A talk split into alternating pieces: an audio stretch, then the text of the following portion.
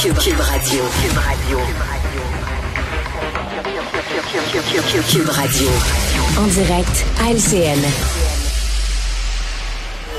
8h45, on va rejoindre Richard Martineau à Cube Radio. Salut Richard. Ça va pas bien. Ça va pas bien, Jean-François. Alors, on sait que la directrice des communications de la SAC est à Punta Cana. J'ai regardé la température. Il annonce nuageux aujourd'hui, 20% de chance de pluie. Écoute, euh, tu sais, quand pas facile. Quand tu es dans un resort, puis tu veux réserver ta chaise longue sur le bord de la piscine, tu le sais comment c'est. Faut que tu te lèves tôt le matin pour mettre ta serviette dessus. Sinon, là, tu sais, c'est dur. Tu peux attendre une heure, peut-être même une heure et quart pour avoir une chaise sur le bord de la plage, toi, là. là. C'est long en maudit. Alors, ben, j'espère que malgré tout, on va avoir une belle journée, même euh, s'il pleut. Je suis rien qui dire que pendant ce temps-là, ici, ben, c'est pas pire. Euh, il neige un peu à Montréal, puis il y a des gens qui attendent 8 heures pour avoir leur permis. De, ben, mais c'est tout. Pour se faire dire qu'ils n'auront pas de rendez-vous. Ben, c'est ça, mais bonnes vacances pareil. On espère que le beau temps va revenir à Punta Cana. Merci beaucoup. Pendant ce temps-là, la ministre, elle, d'ironie. La ministre est revenue. Elle, a mis un terme à son voyage. Elle est revenue, mais la directrice des communications, dont le rôle est de communiquer, hein, ce qui ne va pas avec le public, est au soleil pendant ce temps-là. Hey Richard, euh, tu penses avec raison que les femmes devraient toutes faire comme Mélanie Ménard. Elle a annoncé hier qu'elle porterait plainte contre l'homme qui lui avait envoyé des photos et qui avait eu des propos absolument inacceptables.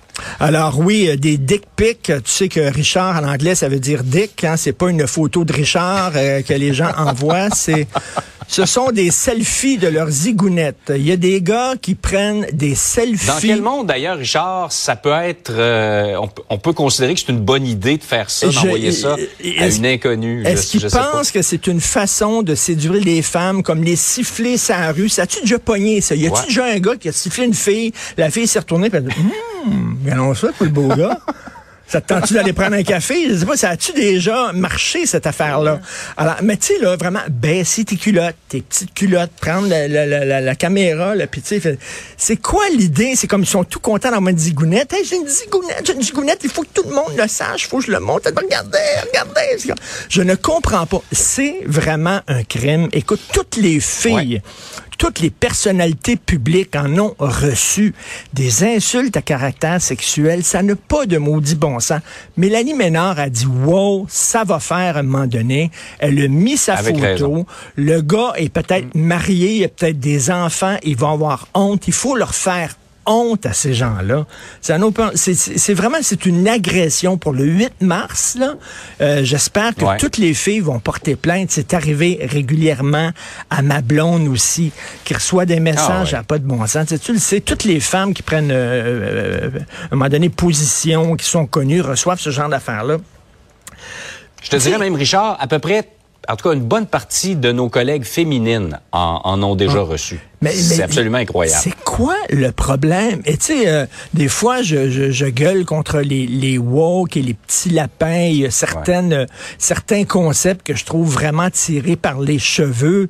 Euh, il y a plus d'hommes, il y a plus de femmes, tout ça, ça me fait sourire.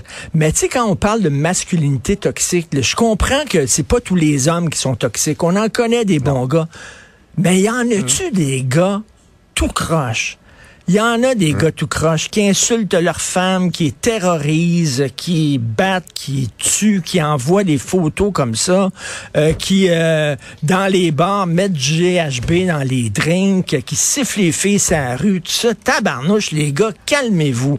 Ça n'a aucun sens. Bravo à Mélanie Ménard, puis il faut que toutes les filles fassent ça. C'est un crime, c'est un crime grave de faire ça. C'est vraiment une agression, faut le dire, là. C'est pas parce que c'est sur les médias sociaux que c'est une photo c'est pas une agression. Elle montre l'exemple à bien d'autres femmes, Tout à fait. effectivement. Richard, il faut revenir, et je vais en parler avec euh, Nicole Gibault, juge à la retraite vers 9h30. Deux histoires en deux jours dans des, devant les tribunaux de meurtres sordides. Hier, c'était un gars qui a tué son, sa conjointe. Avant-hier, c'était une mère qui avait tué son enfant, sa petite fille de 6 ans, de 80 coups de couteau. Dans les deux cas, la défense, c'est l'intoxication euh, qui leur a fait complètement perdre le contact avec la réalité. Ma perception était que l'intoxication, c'était pas une défense. Ben c'est ça, ça a l'air que bon dans les années, tu sais, euh, pour la, la femme que tué sa, sa pauvre fille à 80 coups de couteau, elle était multitoxicomane. Elle pouvait à l'époque, c'était en 2020, elle pouvait à l'époque dire qu'elle était fortement intoxiquée. Heureusement aujourd'hui, ce n'est pas accepté. Mais dans les deux cas, il y avait eu des signes avant-coureurs et c'était peut-être des drames, des tragédies qu'on aurait pu éviter. Dans le cas de la femme qui a tué sa fille, il y avait eu un signalement trois mois avant le drame à la DPJ, comme quoi elle était multitoxicomane. Elle avait une autre fille, elle plus vieille, qui avait quitté la maison, qui avait demandé d'être en foyer d'accueil parce que sa mère, elle était dangereuse. Elle prenait des drogues dures. La DPJ le savait, avait fait supposément une enquête et avait fermé le dossier en disant il n'y a pas de problème, elle peut continuer à avoir la garde partagée de sa fille. Trois mois après, en pleine psychose, elle l'a tué.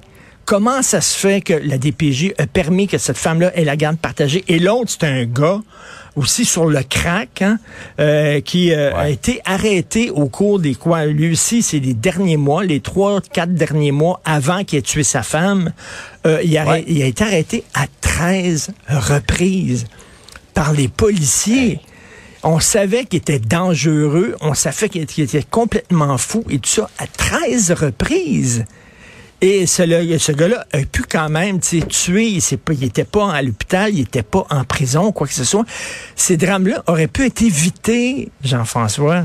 C'est ça qui est épouvantable dans les deux cas. Dans les deux cas, il y a eu des éléments précurseurs, des signaux d'alarme. Dans un cas, dans le système de la DPJ, dans l'autre, euh, chez la police. Semble-t-il qu'on n'avait pas d'éléments pour l'incarcérer à ce moment-là. On l'envoyait à l'hôpital, il en sortait. Ben, on sait euh, comment c'est. Tu vas à l'hôpital, les... hôpitaux sont pleins. Ben ouais. là deux, trois jours, ben, il va mieux. Donc là, tu vas prendre tes médicaments. Oui, je vais prendre mes médicaments. OK, puis il sort, puis il recommence le manège, etc.